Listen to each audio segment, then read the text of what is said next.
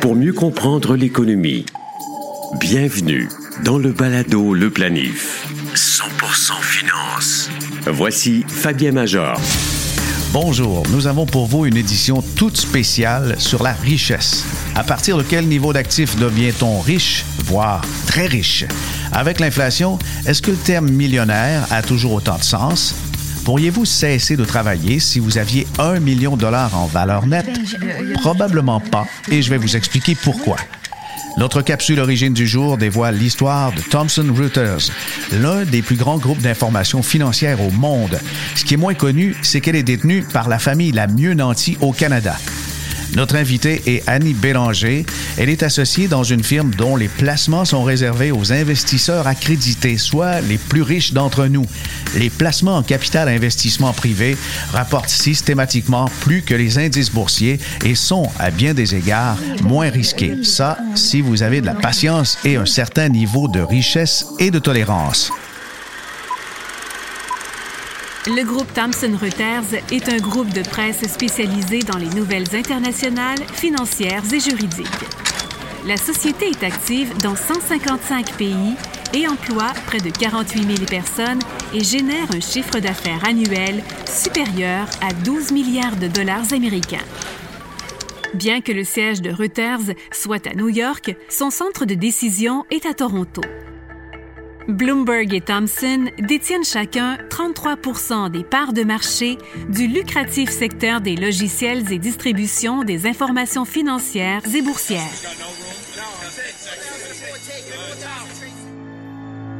David, Peter et Taylor Thomson sont les actionnaires de The Woodbridge Company, qui détient 65% des actions de Thomson Reuters. Ils sont les héritiers de Kenneth Thompson, fondateur de l'entreprise. Ce dernier a lui-même hérité de son père, Ray Thompson. Selon le magazine Forbes, avec 42 milliards de dollars en valeur nette, la famille Thompson est au premier rang des plus grandes fortunes canadiennes et en 44e place au niveau mondial. C'est en 1930, en Ontario, que Roy Thompson fait ses premiers pas comme investisseur dans les communications. Il achète alors The Timmins Press, Vingt ans plus tard, il achète des publications régionales britanniques et même une station de télévision en Écosse. C'est dans les années 1960 que la société fait son entrée en bourse. C'est aujourd'hui David qui dirige l'entreprise familiale. Il commence au bas de l'échelle, son père le faisant travailler dans de nombreuses sociétés détenues par le groupe. Il est d'abord gérant d'un magasin Labbé près de Toronto, puis dirige les destinées des magasins Zellers, la valeur boursière du groupe est maintenant de près de 60 milliards de dollars. Le Palado Le Planif. Actualité financière. Voici Fabien Major. Cette section du podcast va sans doute intéresser Gabriel Nadeau-Dubois. Récemment, le représentant de Québec solidaire a manqué une belle occasion de se renseigner davantage sur l'économie et la finance avant de faire des déclarations publiques sur les vilains millionnaires. Il a mentionné que son parti veut instaurer une taxe de 0,01% sur la richesse aux millionnaires en valeur. La finance est définitivement le talon d'Achille de Québec solidaire. Chaque fois qu'il s'exprime sur le sujet, on peut noter des incohérences, comme le fait par exemple qu'il n'avait pas pensé à ça, mais la grande majorité des agriculteurs du Québec sont techniquement millionnaires. La valeur des terres agricoles exploitées vaut souvent plus d'un million. Deux ou trois équipements de ferme, quelques tracteurs, le bétail, les, bâtiments, ça peut totaliser deux ou trois millions de dollars. Mais les revenus contingentés, soumis à des quotas, ça procure pas toujours des vies d'opulence et de grand luxe. Alors bien sûr, ils se sont rétractés sur les agriculteurs, mais il y a un autre fait qui demeure les infirmières, pompiers, policiers, journalistes, députés, urbanistes, arpenteurs, les enseignants universitaires, l'école bleue et j'en passe, et autres fonctionnaires avec quelques années d'expérience et ayant un fonds de pension à prestations déterminées sont aussi des millionnaires. Faudrait bien les taxer, eux autres aussi. Mais remarquez, c'est pas parce qu'on a un million en, en valeur en fonds de pension qu'on a nécessairement un grand train de vie. Les prestations retraite actualisé, avec quelques biens, une maison modeste ou pas, qui totalise, tout additionné, aisément un million de dollars ou plus, on verrait très mal le fait de leur envoyer une facture en disant « Ah ah, vous êtes des millionnaires ».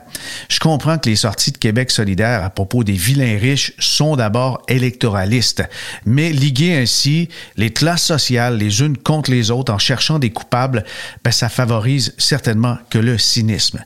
Il faut que je vous parle de la famille de Jean-Christophe et Anna, âgés respectivement de 38 et 41 ans. Cette famille est totalement typique, je pense. Elle est représentative de l'univers québécois des jeunes familles. Ils vivent dans un charmant cottage de banlieue avec deux préadolescents, acquises pour 265 000 en 2012. Cette maison de trois chambres à coucher sur deux niveaux a maintenant une valeur marchande de 582 000. Et s'ils la vendent demain matin, ben, l'équité résiduelle serait de 480 000. On peut ajouter les valeurs des fonds de retraite REER CELI et le régime épargne-études des enfants et d'autres biens, eh bien, la valeur nette d'Anna et Jean-Christophe est de 1 33 565. Ils sont donc millionnaires en actifs nets. Et lorsque je leur ai appris la nouvelle, ils m'ont pas cru tout de suite. Ils n'ont absolument pas l'impression d'être très riches et de vivre comme des pachas, mais ils sont quand même des millionnaires. Précisons cependant qu'on n'a plus les millions qu'on avait. En tenant compte de l'effet de l'inflation, un million de dollars en 1971 équivaut à 6,8 millions de nos jours.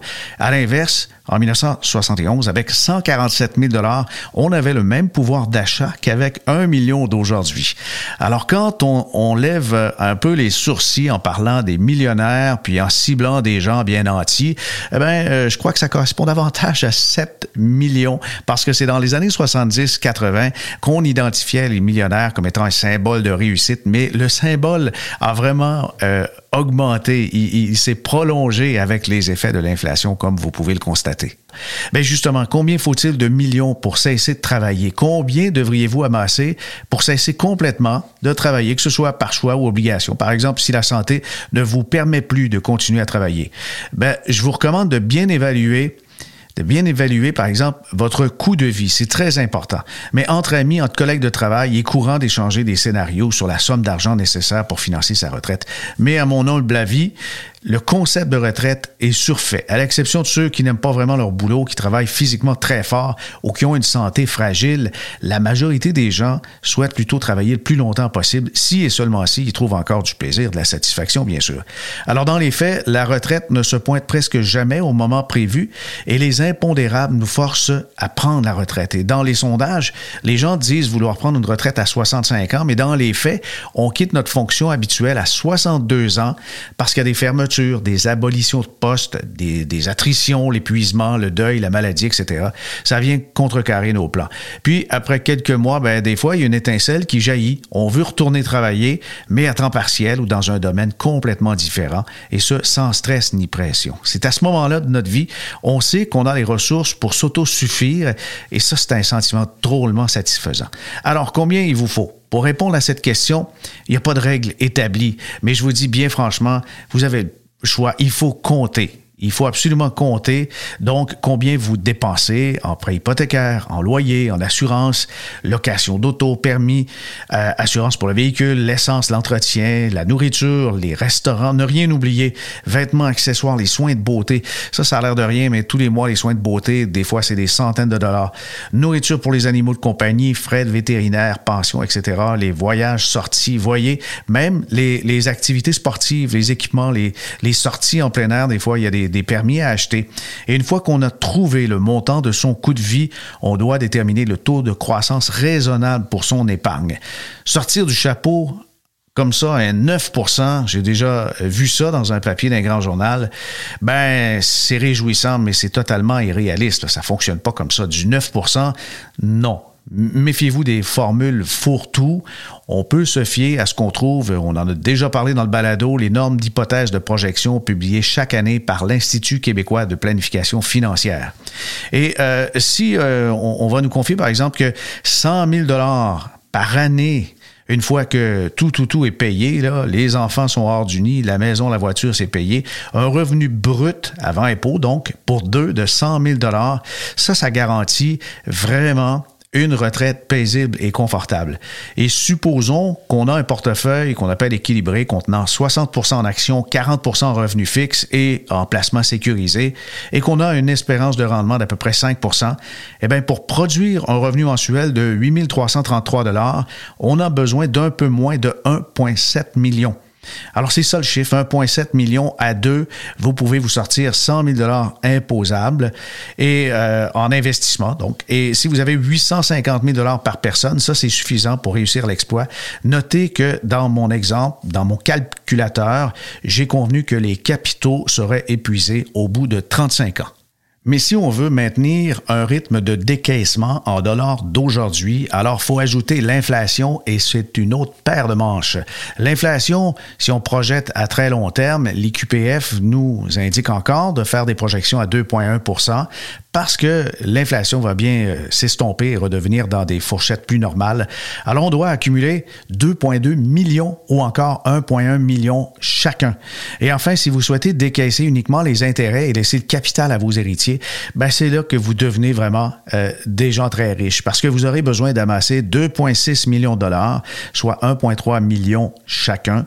Et je vous rappelle que ce sont des sommes qui ne comprennent pas les biens personnels comme les voitures et l'immobilier, mais c'est bien de l'argent. Alors, ça commence à faire une belle somme, hein? Et euh, c'est sûr que cet exemple peut ne pas correspondre à votre situation. Moi, je vous recommande franchement une planification financière complète pour avoir une vue d'ensemble et tenir compte de toutes les particularités individuelles, comme les montants accumulés dans les régimes de retraite, prestations de Québec, anciennement c'était euh, la RRQ, prestations de vieillesse du Canada, les impôts et vos besoins précis. Balado, le planif. Investissement.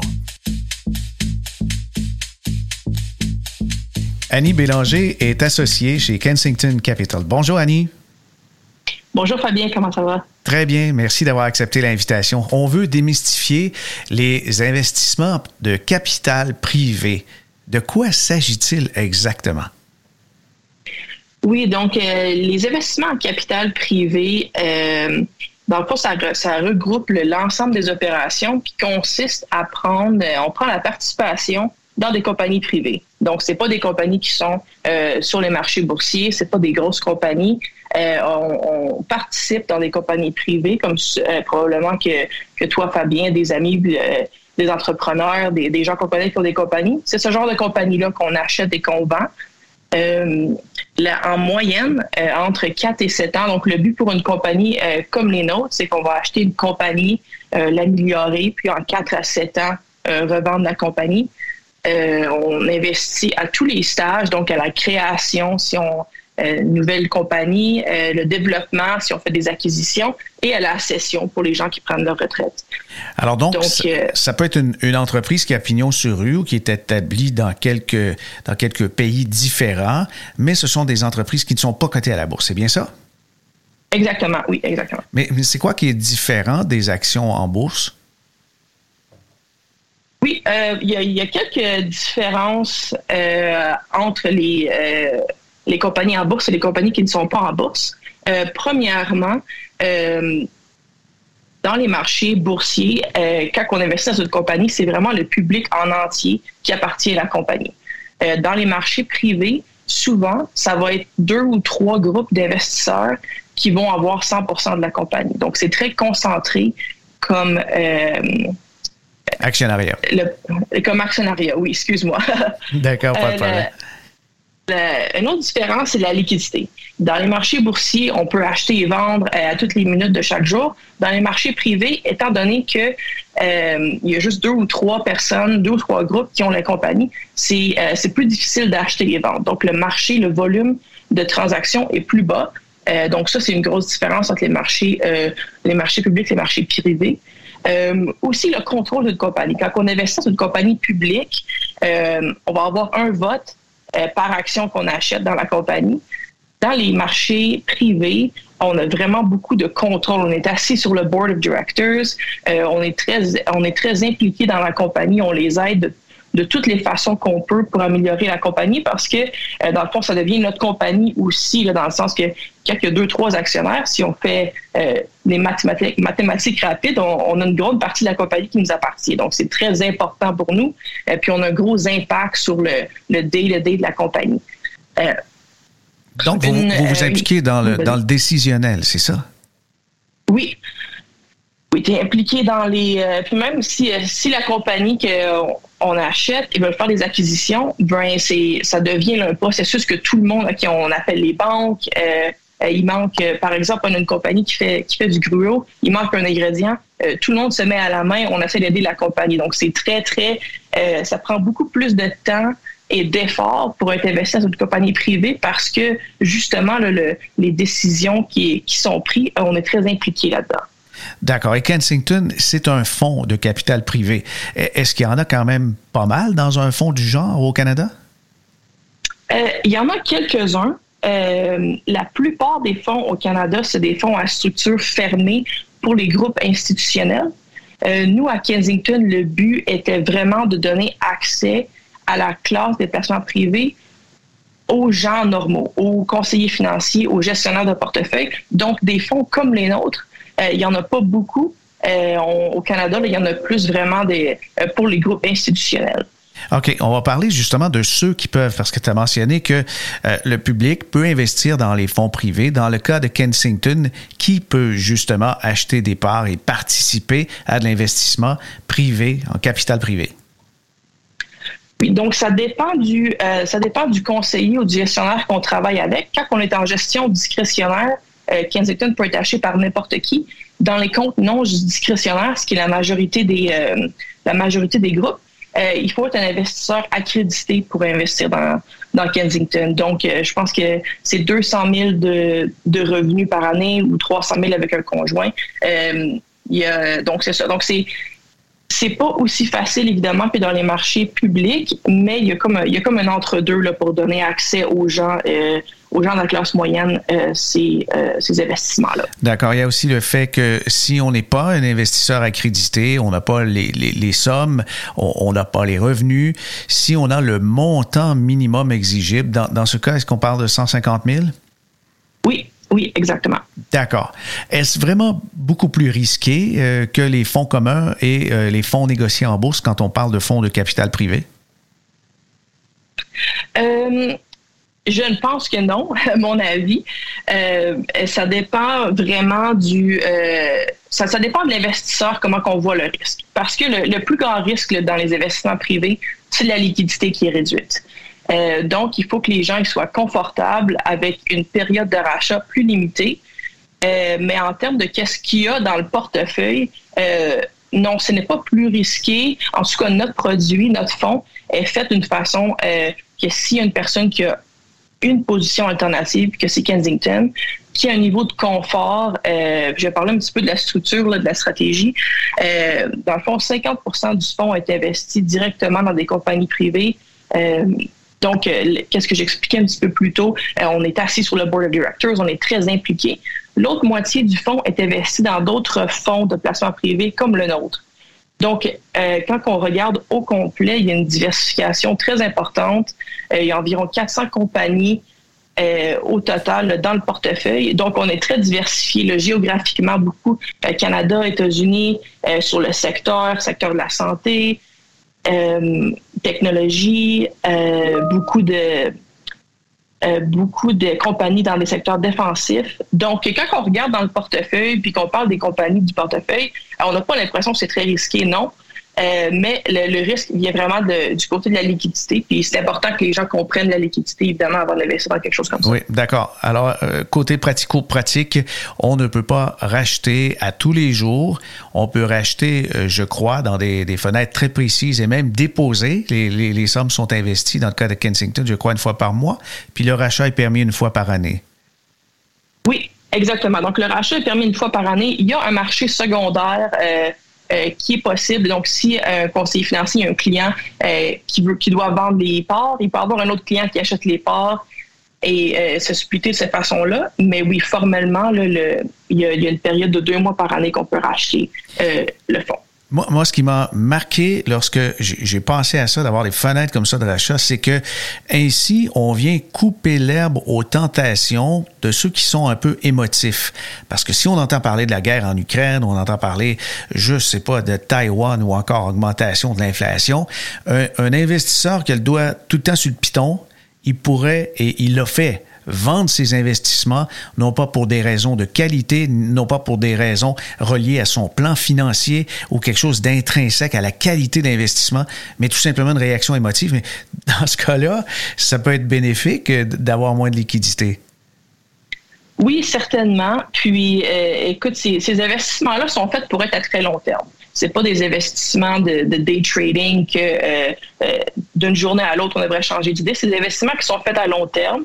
Puis euh, comme je disais, là, c'est, très diversifié. Puis quand on parle aux clients, on devrait être capable de leur donner un niveau de confort de qu'est-ce, qu'il y a dans le qu'est-ce qu'il y a dans le fond, quel genre de compagnies qui sont investies.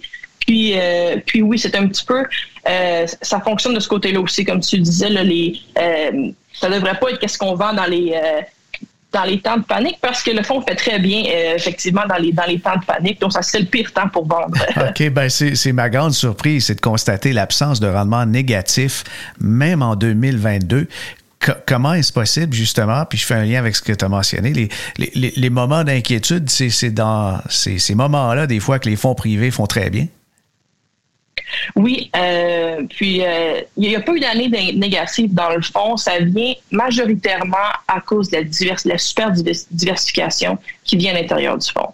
Donc, quand on regarde statistiquement, si on est investi dans une compagnie privée, notre risque de perte totale est d'environ 30% Quand on investit dans un fonds de placement privé euh, avec 7-8 compagnies dedans, notre risque de perte totale descend à 1 puis notre risque de perte, euh, quoi que ce soit d'une année ou d'une autre, une perte euh, partielle, est de 30% Quand on vient dans une structure comme la nôtre, à fond de fonds, avec direct et d'autres fonds, euh, ça, devient virtuellement zéro et zéro.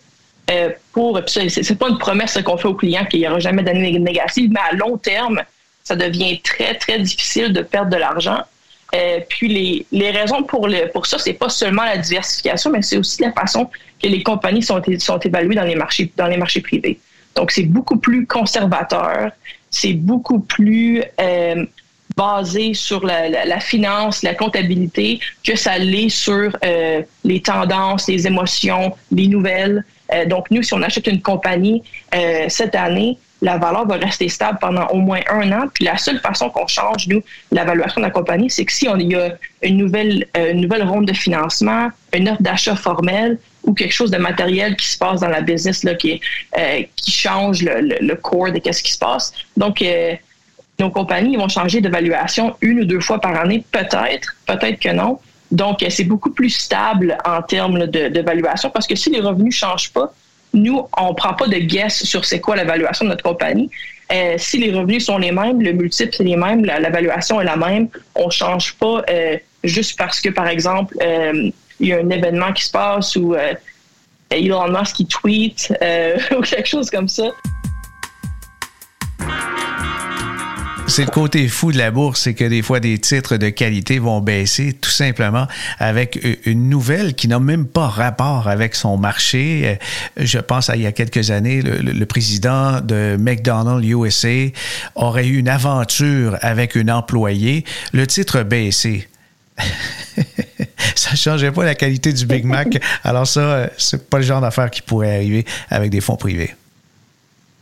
Non, exactement. Puis c'est, ça qui est réassurant aussi de, ce côté-là, c'est que si les revenus de la compagnie sont euh, ils, sont stables, ils continuent de bien aller, ben il n'y aura pas de fluctuations euh, comme ceux-là qui sont dit. Il n'y a, rien qui se passe dans les marchés privés qu'on ne comprend pas.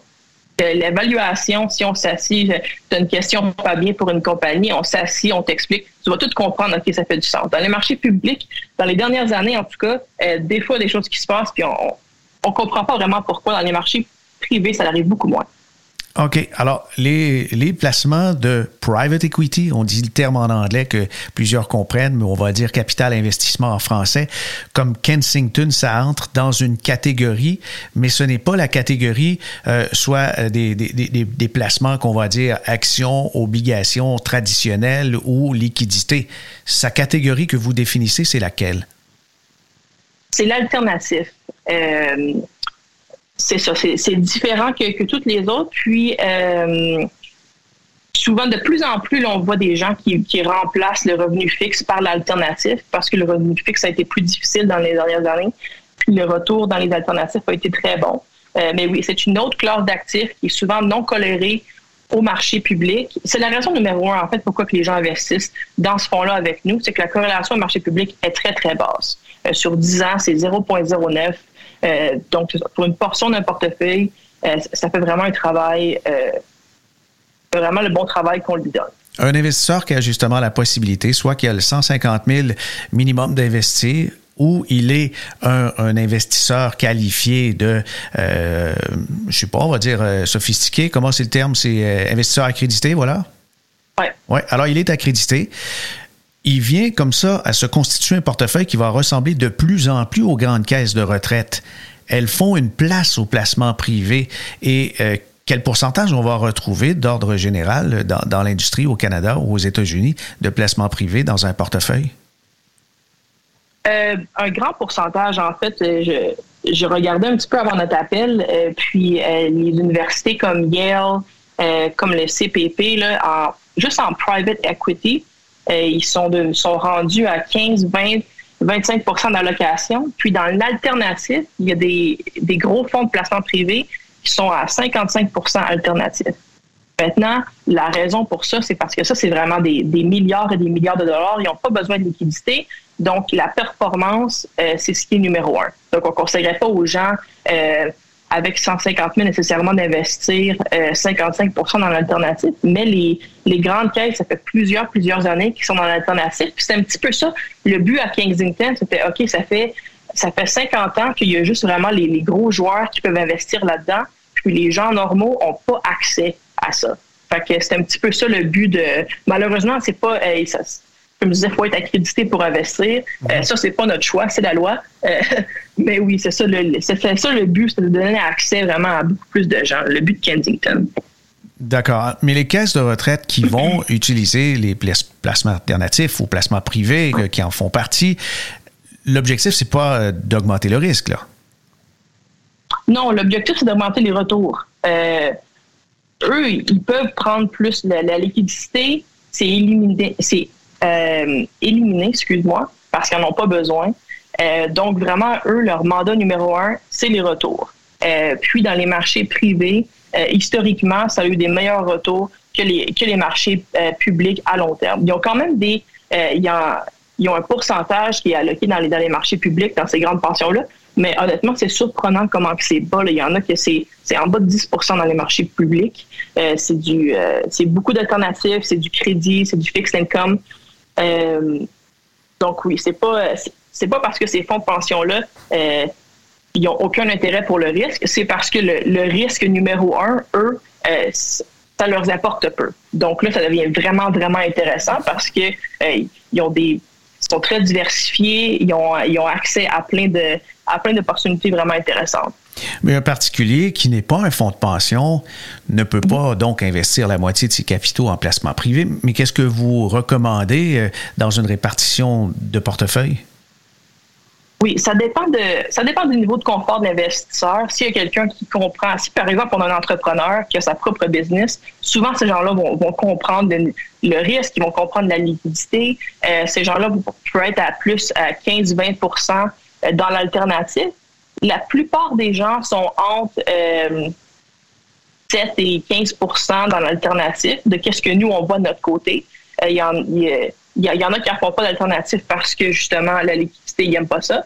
Mais euh, oui, on recommandait pour les gens, euh, les gens normaux, là, que entre, euh, entre 6, entre 6, 12, 15% là, c'est, peut-être le, le, sweet spot pour eux. Puis, euh, ça dépend vraiment de, leur niveau de confort, peut-être le niveau qui comprennent les investissements, leur expérience, leur âge. évidemment, s'il y a quelqu'un qui est très jeune, peut-être que 6% c'est plus adéquat. Quelqu'un qui, qui, a plus d'argent, qui est plus vieux, peut-être que peut-être que tu peux monter à 20% Puis quand je dis 20% c'est pas nécessairement 20% à Kensington dans une stratégie, mais euh, tu peux splitter là, entre, différents gestionnaires aussi pour, euh, pour te diversifier de ce côté-là. Tu as mentionné que ça rapportait davantage que les marchés euh, publics comme la bourse canadienne. C'est combien plus que, que les, les marchés publics, les indices? Le, donc, à Kensington, sur 10 ans annualisé, le retour, c'est 12,9% net par année. Euh, l'année dernière, ça a été 29 Cette année, le retour net est à 5,9% On est le 1er septembre, donc le NAV du, euh, du mois d'août va sortir demain. Euh, mais oui, donc en espérant que, je ne sais pas c'est quoi le numéro, le chiffre du TSX sur 10 ans, mais c'est aux alentours de 8. Donc c'est ça, c'est 4-5% de performance qu'on espère euh, annualiser, euh, qu'on va dépasser les marchés. Puis, euh, c'est pas, euh, comme je disais, c'est pas nécessairement un tour de magie dans le sens que quand on, les gens qui ont fait des cours en finance, ben il y a un premium pour la liquidité hein, que, qu'on laisse aller. Donc, donc c'est ça le, c'est ça notre premium le, 4-5 c'est pas euh, le, target de notre fonds, c'est 10 à 12% net par année de retour. Il y a des années que ça va très bien, puis ça va être mieux, puis des années que ça va aller un petit peu moins bien, mais c'est ça, en moyenne, c'est ça qu'on qu'on essaie de, retourner aux Et chacune des années très négatives du TSX, quand on regarde, c'est souvent des bonnes années pour les placements privés. Euh, c'est ça qui étonne si on a justement l'occasion, euh, si on a la, capacité d'investir là-dedans. Euh, ma foi, c'est drôlement intéressant. Parle-nous de Kensington. Comment l'entreprise a été créée et ce qu'elle fait en général? Donc, Kensington a été créée en 1996 par Tom Kennedy. Euh, puis le but, comme je disais un petit peu euh, tantôt, c'était vraiment de donner accès. Euh, il y avait un gap dans les marchés.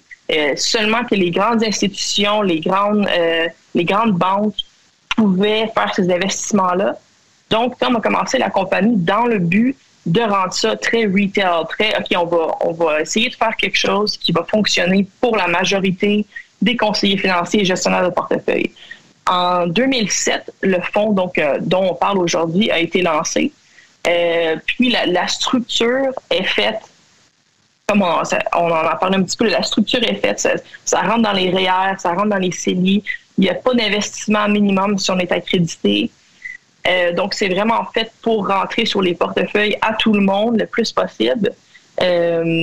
puis, c'est ça. Il y a des, à Kensington, il y a des, le fonds principal donc je te je te parle, euh, on a aussi d'autres fonds. On a des gestionnaires avec le gouvernement de la Colombie-Britannique. Euh, un des premiers clients à Kensington, en fait, ça a été le euh, Canada Pension Plan. En français, je ne sais pas si. Oui, le Fonds de pension du Canada. Fonds de pension du Canada. donc, c'est ça. Il y a plusieurs partenariats qui se passent sur le côté. on a aussi des fonds à structure institutionnelle, comme je disais, mais notre fonds principal, vraiment avec le plus plus d'argent dedans, c'est notre fonds euh, Private Equity Fund, qui est une structure ouverte euh, qu'on peut acheter à chaque mois dedans. Euh, c'est ça qui est très, ce qui est très différent de, de ce qu'il y avait historiquement. Puis le, succès de Kensington aussi emmène des compétiteurs dans le marché parce que ça on a eu un bon succès. Puis les, les gens, honnêtement, il y, a, il y, a, beaucoup de gens qui cherchaient quelque chose comme ça pour investir. Puis ils trouvent ça intéressant d'avoir l'option d'investir dans la classe alternative. On va terminer, Annie, avec les différentes stratégies à l'intérieur d'un fonds privé comme celui de Kensington. C'est que vous n'avez pas seulement que des startups, il y a autre chose aussi. Oui, donc on investit vraiment à travers tout le spectrum des marchés privés. Donc, euh, en fait, il y, a, très peu de startups dans notre portefeuille. C'est des compagnies souvent à 5 à 25 millions de EBITDA dans nos portefeuilles. Donc, on va avoir des stages qui sont dans le euh, venture capital, on a des stages qui sont en croissance, puis on en a qui sont en, en buyout, ce qui veut dire que si on, euh, un entrepreneur prenait sa retraite, qui veut, qui veut juste euh, sortir son argent de la compagnie, on va acheter la compagnie nous. Donc, vraiment, il y a des stages de compagnie qui sont à 1-2 ans d'âge, puis il y a des compagnies que ça fait 20 ans qu'ils roulent qu'on achète. Donc, quand on achète dans le fond, on n'a pas nécessaire, c'est pas juste qu'il y a beaucoup de compagnies dans le fond. On est investi dans des secteurs qui sont très différents du TSX. On a beaucoup de technologies, on a de la santé, on n'a pas de minéraux, on n'a pas de matériel, on n'a presque pas de, finances. Euh, donc, c'est différent qu'est-ce qu'on est investi dedans. Puis, on est investi à travers tous les stades des marchés privés.